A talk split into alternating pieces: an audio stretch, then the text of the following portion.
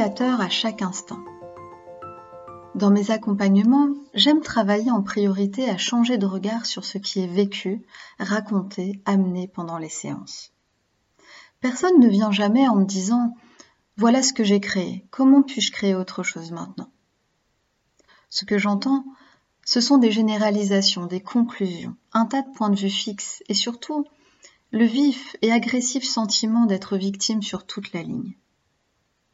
En réalité, j'entends le mental des gens ultra conditionnés qui déblatèrent mensonges, excuses et fantaisies pour justifier les créations existantes, se morfondre et s'enraciner un peu plus dedans. Les créations, c'est tout ce que nous vivons dans chaque domaine de notre vie. Notre situation amoureuse, financière, professionnelle, notre santé. Tout cela, nous le créons. Nous ne sommes pas des victimes impuissantes. Nous créons à chaque instant par le monde vibratoire qui est le nôtre. Le monde vibratoire, c'est tout ce que l'on contient, nos pensées, nos émotions et tout ce que nous faisons, disons. Chaque pensée, chaque mot est énergétisé. Chaque émotion, chaque comportement envoie une information au champ quantique vibratoire dans lequel nous baignons. Et par magnétisme, nous récupérons tout ce qui y correspond. Toutes ces informations dont nous sommes porteurs proviennent de loin.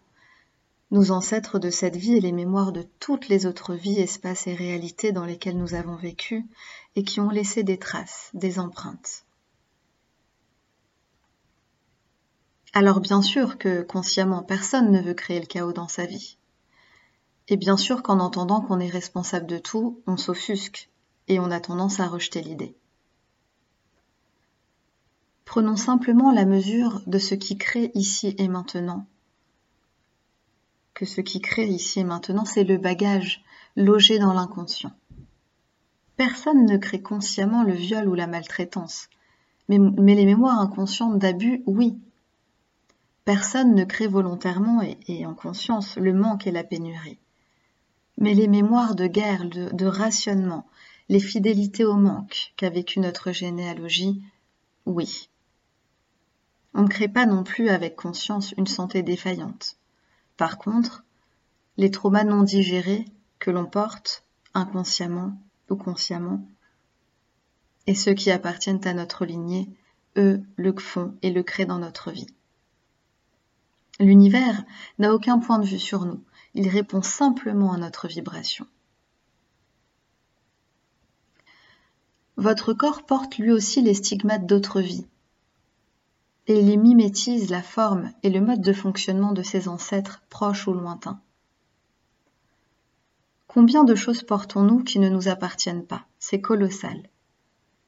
Rien n'est à nous, ce n'est que de la récupération. Et c'est sous ce fatras qu'est notre véritable, notre être véritable, notre joie, l'être libre créatif que nous sommes vraiment. Alors voilà, nous créons tout, ou presque, avec notre inconscient. En devenant conscient, on retrouve le choix total de garder ou de transmuter ses mémoires. Le travail de pleine conscience et d'observation subtile de soi est la voie royale vers le changement. Les soins énergétiques le sont également. Et la notion de choix, la notion d'autoresponsabilité. Prendre profondément conscience que nous avons le choix à chaque instant et que ce sont nos choix qui créent notre réalité. Les choix et l'action ouvrent les portes. Les ruminations et l'immobilisme, la victimite, n'ouvrent rien du tout et nous maintiennent enfermés dans une réalité.